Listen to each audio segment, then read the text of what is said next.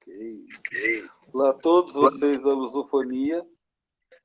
Estamos aqui em clima de, de guerra na Europa para conversarmos mais uma vez sobre geopolítica. Né?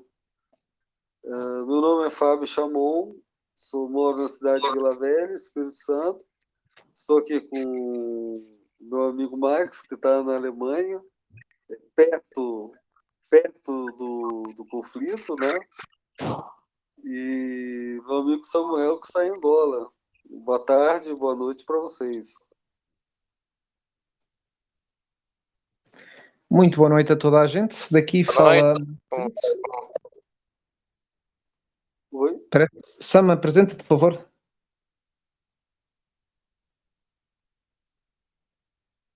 Alô? Boa noite, sou o Rob de Angola. Desculpa, a minha internet não está muito boa, então vou limitar as minhas intervenções. Muito boa noite a toda a gente. Aqui fala o Max Brito a partir da Alemanha e espero dar-vos uma perspectiva de, da lusofonia na Europa.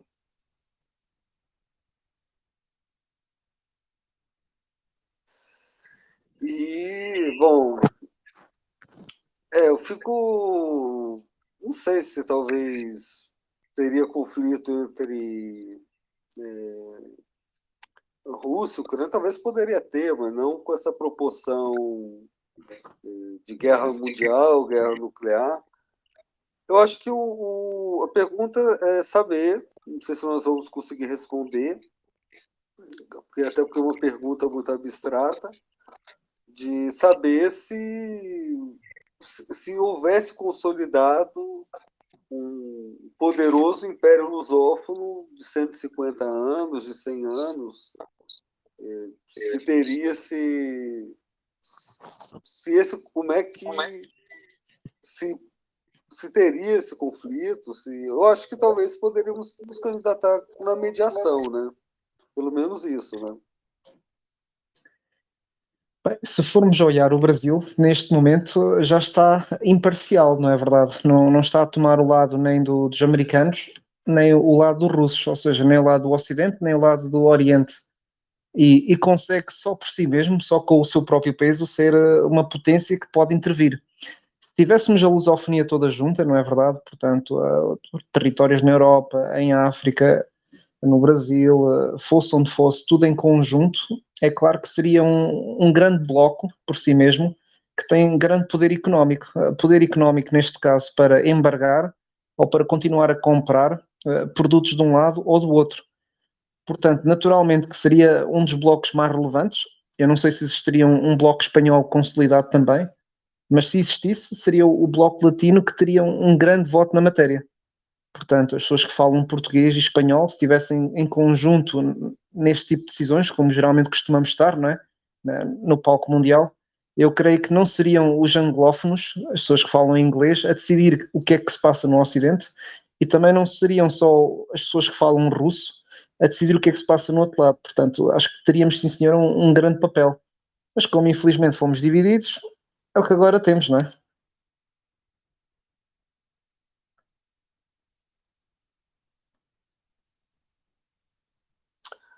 Com você, Samuel.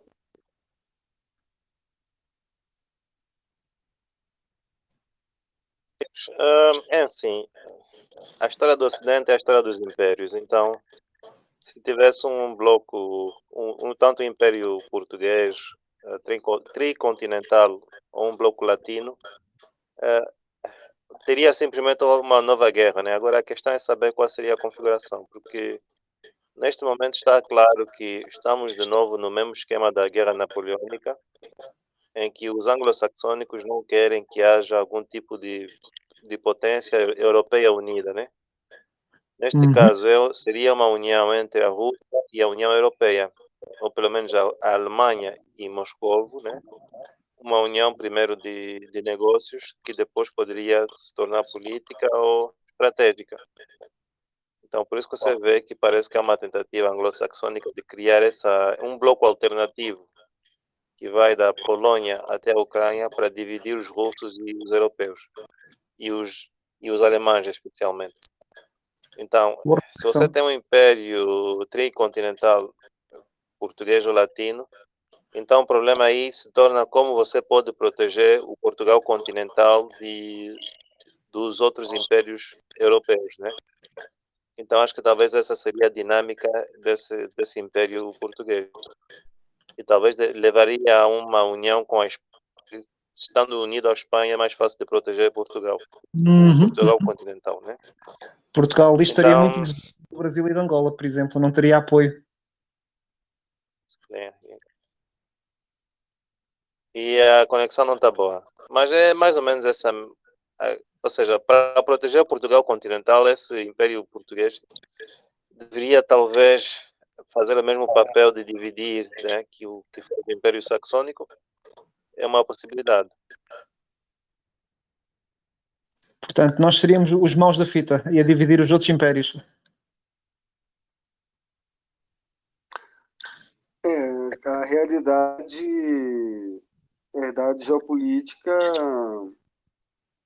é, acredito que, que tal, dentro né, do que a gente espera, né, seria um, um, lugar industrial, né, talvez tão mais industrial é, do que a China e a Rússia, né, é, pelo menos, e com isso também teria sua potência militar né, assegurada e, e procurando né, fazer essa defesa, é, essa a nossa defesa comum né, e os nossos interesses comuns. Né, e com isso é, poderia até eventualmente se unir a Rússia e a China contra, o, como foi falado aí, o, o Império é, anglo-saxão sionista, né? Que porque realmente o professor Felipe Quintas ele fala isso com muita propriedade que ah, o Putin e o Xi Jinping são uma oposição real ao Fórum Econômico Mundial, porque o Fórum Econômico Mundial, eles mesmos falam, você diz que você terá nada e será feliz, e vai até comer gafanhoto no almoço. E e essas conversas moles, né, vegano, de comida vegana, com todo respeito quem come, né, mas o, o objetivo é, é, você não dar uma qualidade de vida é, para a população, né, além disso, é, esse império se vale muito da narrativa, né, da, da, da questão da narrativa é, propriamente dita, né? É, principalmente porque estão abusando, né? Que hoje tem internet e pelo menos a mídia convencional ela fala que a Ucrânia daqui a pouco só falta a Ucrânia é, invadir Moscou. Só que isso aí não. Só que eu entendo, só fazendo uma pequena pausa para essa parte, eu entendo que a mídia convencional hoje ela só produz conteúdo para ir para a internet para as bolhas brigarem, né?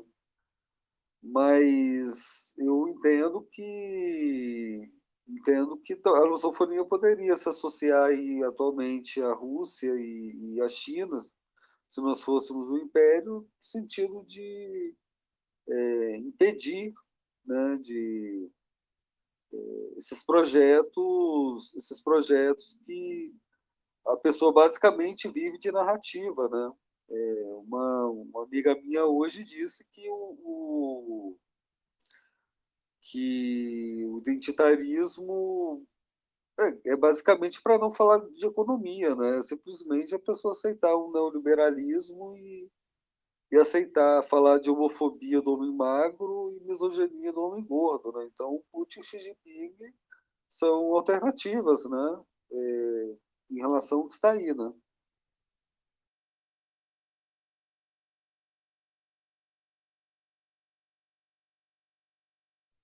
Já terminei.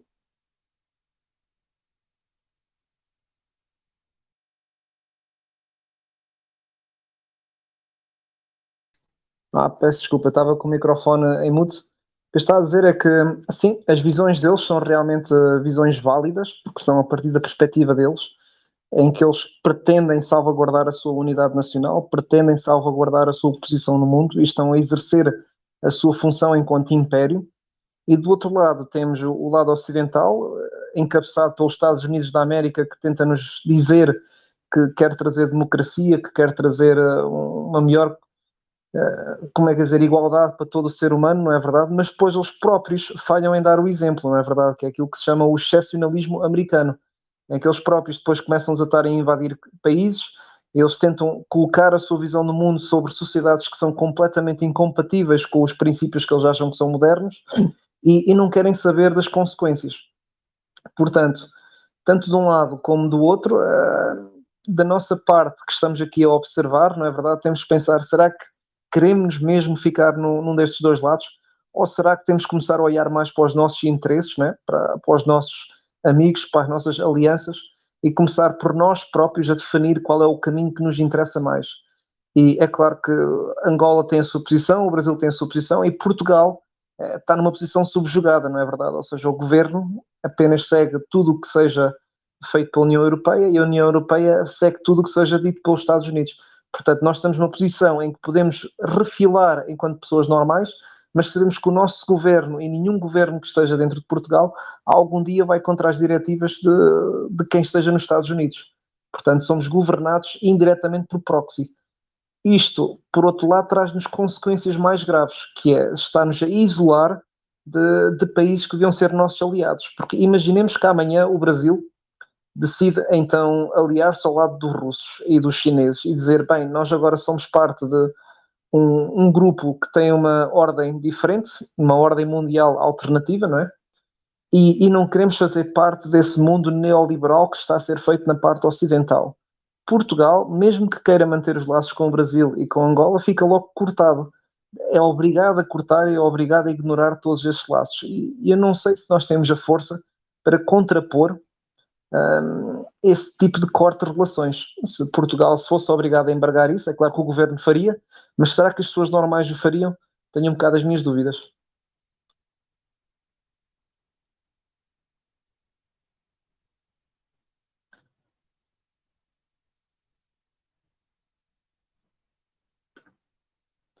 Sam, Fábio? Oi, esperando, é, é, estou aguardando Samuel uh, dar a palavra.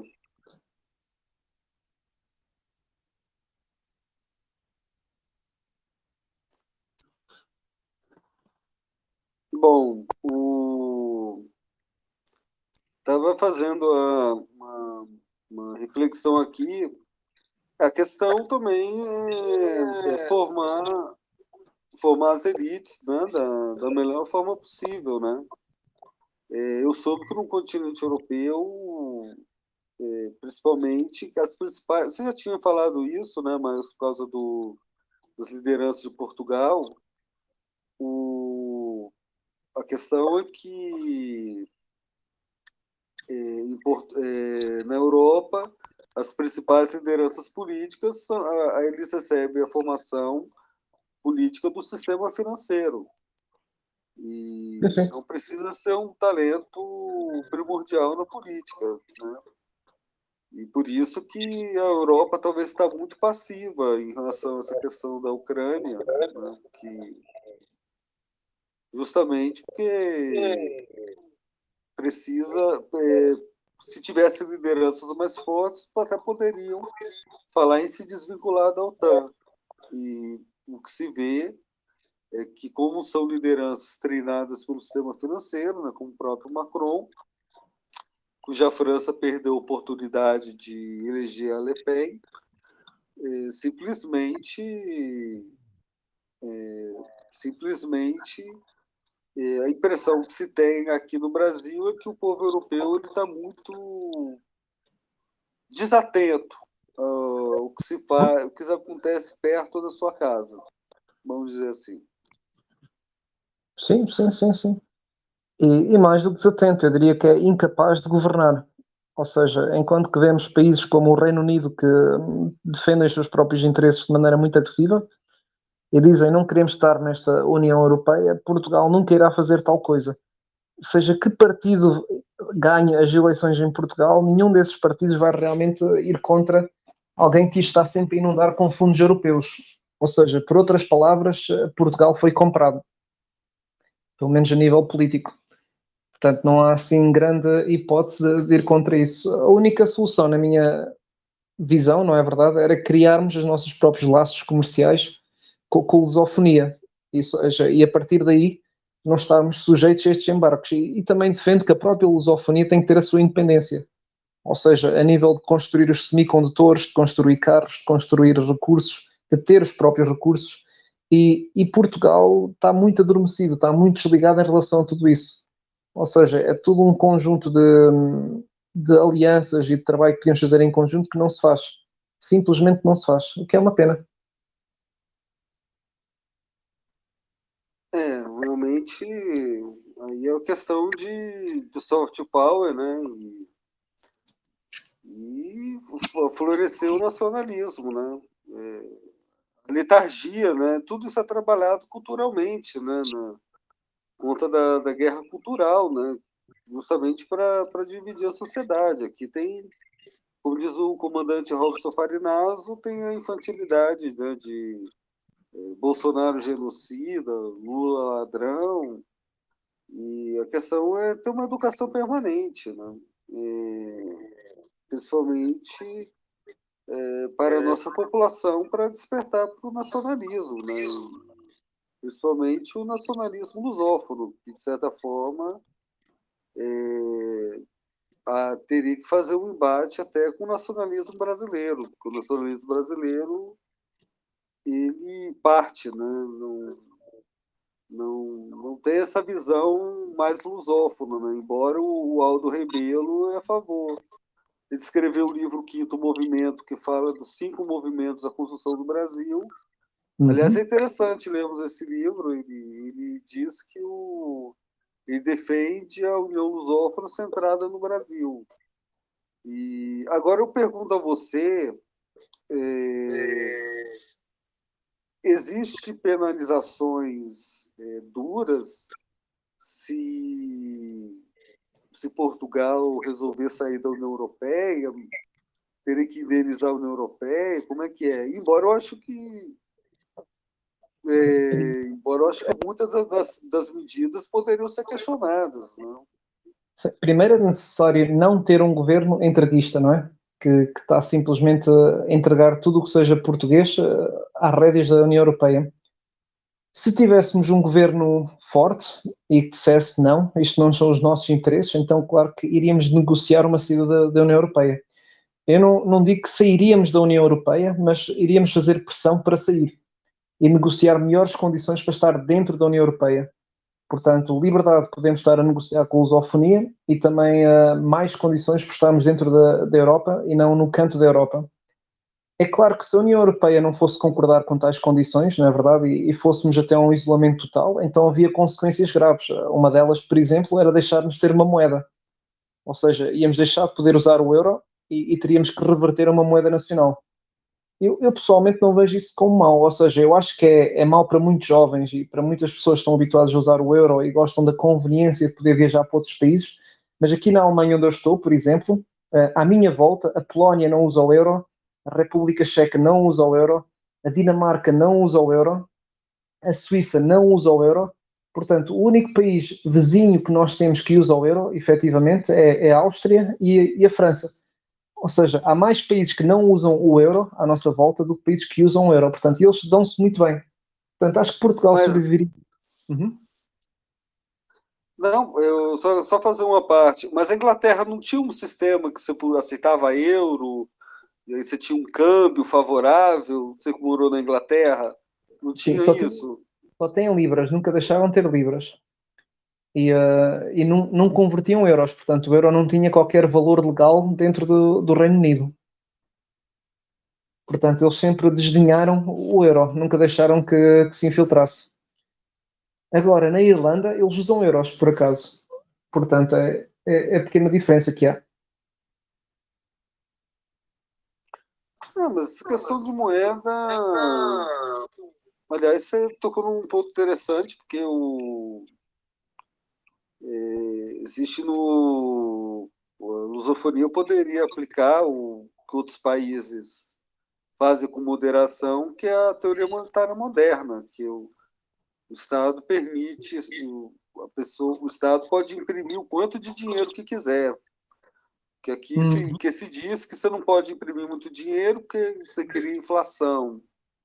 Isso é uma mentira. O Gustavo Santos escreveu um livro sobre a MMT uhum. ele disse que não, que quando o dinheiro não ele diz que o Estado ele pode o, o Estado pode tranquilamente operar com déficit porque se conta mentiras que o Estado é como se fosse uma pessoa física que ele não pode gastar mais do que deve e o Estado tem poderes de Estado, né? Então, então o Estado ele pode imprimir dinheiro à vontade, principalmente numa base industrial sólida e para promover empregos, obras, e aí depois ele recolhe com títulos de tributação.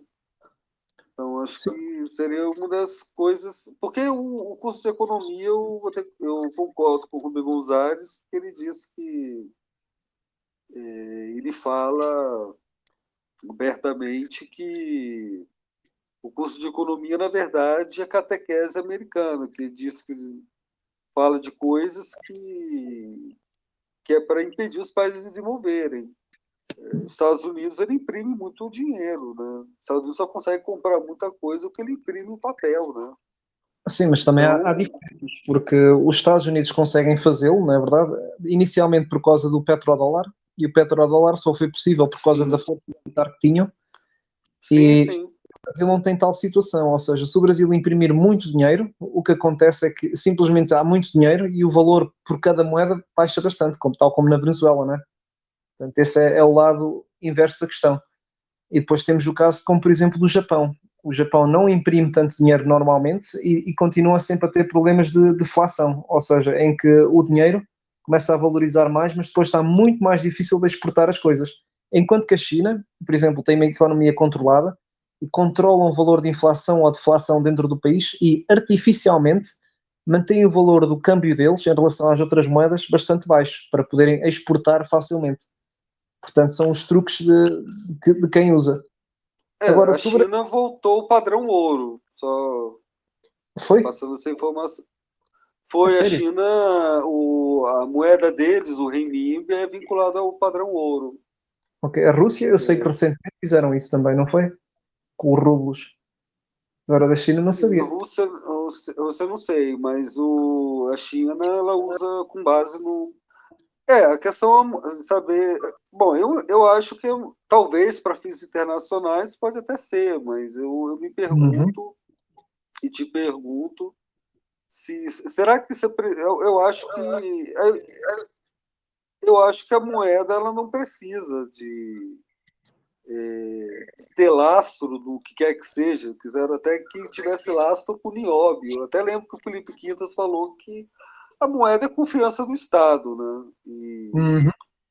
moeda é totalmente confiança do estatal, né? E mas eu vejo que o, o mas a, a, teoria monetária moderna ela, ela tem certas condições, como um país ter uma forte base industrial, que pode imprimir à vontade o dinheiro, que vai ser você vai ter uma grande liquidez que depois vai ser devolvida, vai procurar ser devolvida para, os, é, para o próprio Estado, né? depois de uma, de uma prosperidade. Né? Então, acho que a questão de moeda mas o, o... É, eu não sei, eu, eu acho que a impressão que eu tenho é que para Portugal a impressão que eu tenho não sei se eu estou sendo é, a impressão que eu tenho é que o português ele não viaja muito, não é um povo que viaja muito dentro da Europa, principalmente dentro, por dentro da Europa. Não há dinheiro para viajar, por isso. O quê? É, é, é uma falácia dizer que Portugal tem a mesma moeda que o resto da Europa, porque pode dizer que tem, também recebe euros, sim senhora, só que o nível de ordenado é tão diferente do resto da Europa que não consegue ter dinheiro suficiente para viajar pelo resto da Europa. Mas, o, seja, portu mas o português gosta de viajar? Usando o ideal das navegações? se, se tivesse dinheiro. Português, Hum, O, é assim, quem, quem viajou já, já está fora de Portugal, não é? Foi para o Brasil, foi para Angola e, e veio para. Não, sim. Mas agora, viajar por turismo não conseguem viajar, é muito caro. Está, está fora do Não, alcance. bem. Eu tenho a impressão que, que eu ia falar que o português não é muito ligado a viajar pela Europa, então fazer parte ou não da União Europeia não teria Não, não eh, faz. relevância. Porque o, o que é que existe na União Europeia que seja interessante para um português? Antes, pelo contrário, toda a Europa é que vem a Portugal passar férias. Uhum. Portanto, não há assim muito mais para ver pelo resto da Europa em comparação. Se for por edifícios antigos, eh, se for por boa comida, se for por bom tempo. Eh, Portanto, o português que sai para fora de Portugal geralmente é por motivos económicos, eh, talvez às vezes familiares, mas é, é a muito raro. possibilidade de viajar, né? E, e- Uhum. e- mas eu pergunto, você quando foi morar na Alemanha,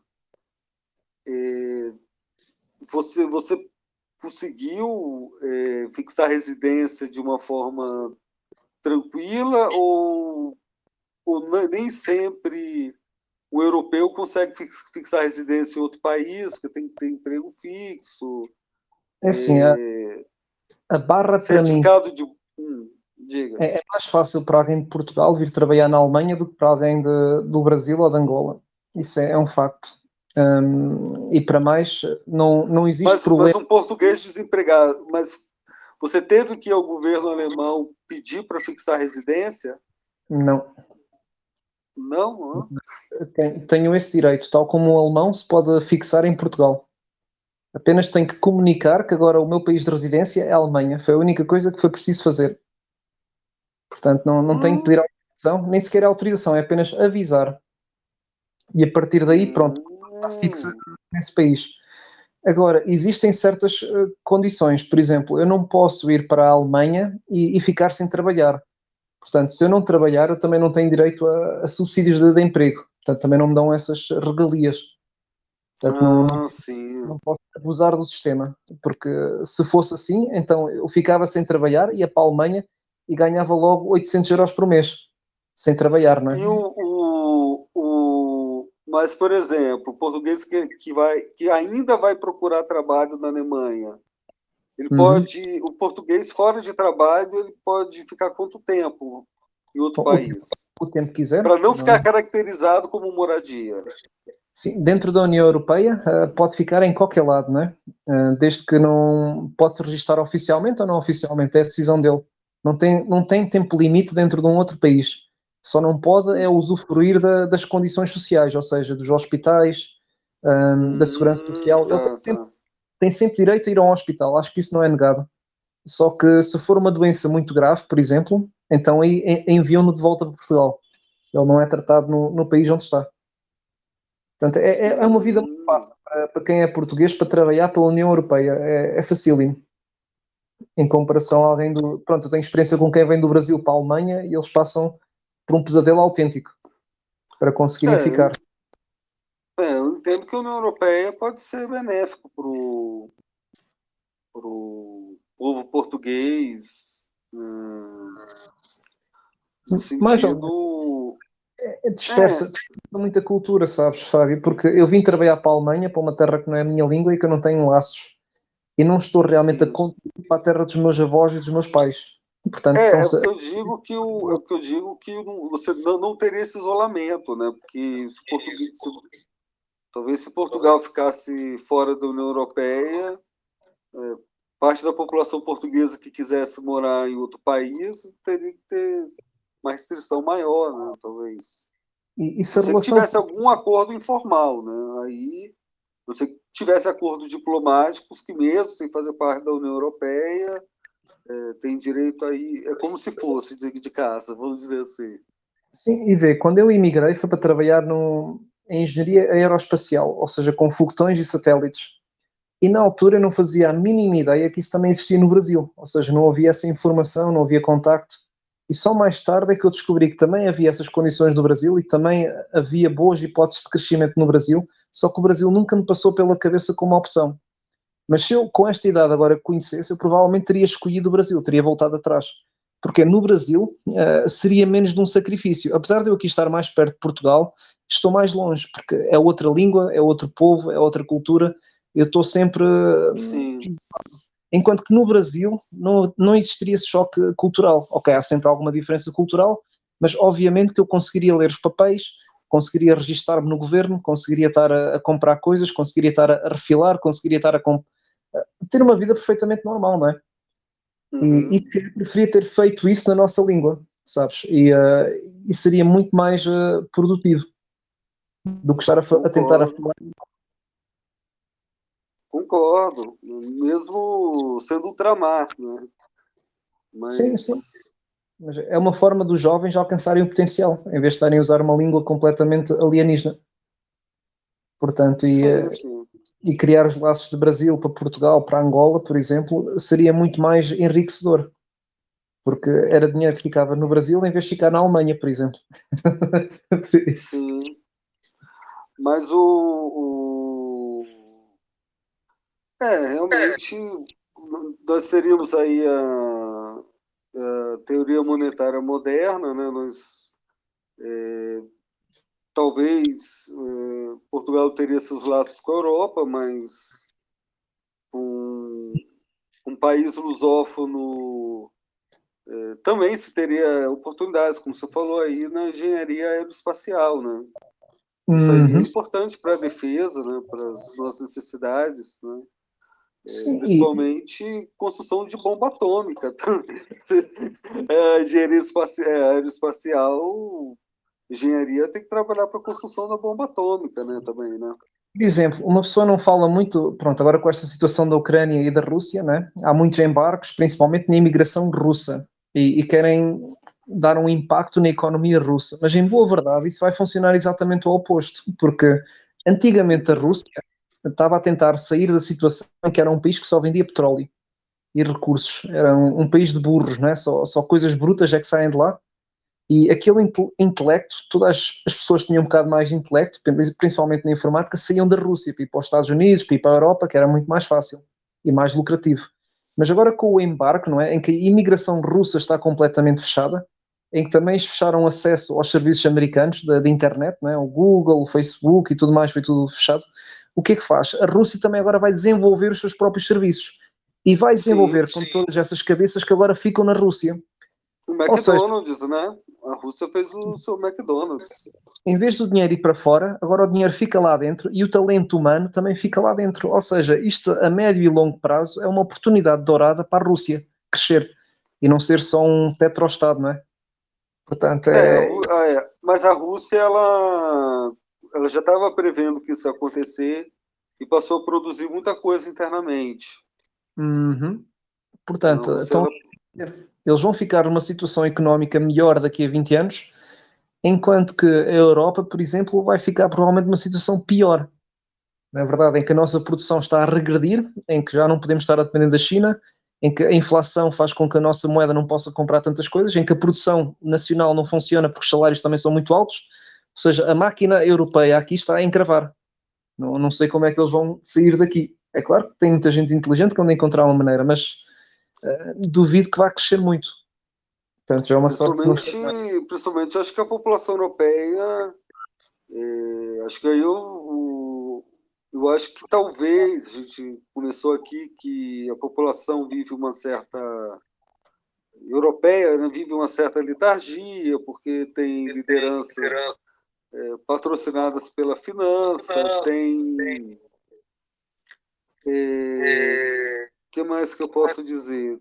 Tem as, é, as distrações, né? o identitarismo, o entretenimento, mas eu acho que talvez vai se ter mais protestos em massa no continente europeu no, quando, quando, como diz o cantor Tim Maia, quando o inverno chegar, né? Uhum.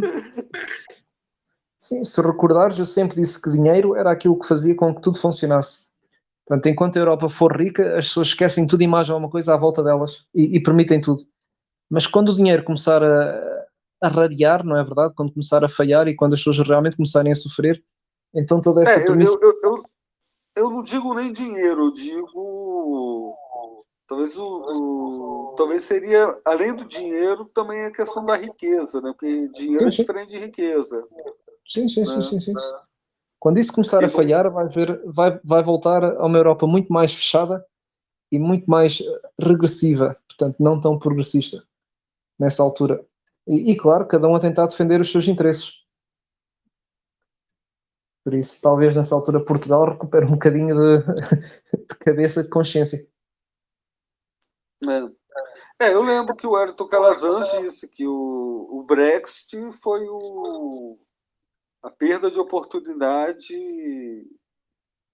de paz para a Europa, né? Acho que é, vou até mostrar esse áudio para ele, até para que ele explique melhor e quem sabe ele até vem aqui, né? É, infelizmente ele mora na Suécia, ele disse que a Suécia, a Suécia infelizmente, né?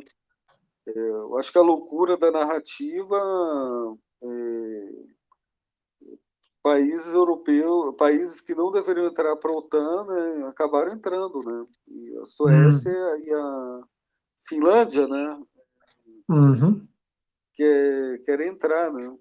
Mas aí vai depender da Turquia, né? Mas o, o fato da que é uma idiotice, é, o fato da que dinheiro é diferente de riqueza, o fato da os Estados Unidos depende de, de peça chinesa para para fazer suas armas, né? Uhum, uhum. Vamos ver, vamos ver como é que vai para o futuro. Só foi uma pena não conseguimos ter a opinião do Sam hoje, porque pronto, a internet não estava assim muito boa, mas espero que numa próxima possamos ter então a, a contribuição dele. Então tá, muito obrigado e vamos começando. Um abraço. Um abraço a toda a gente e até a próxima. Um abraço.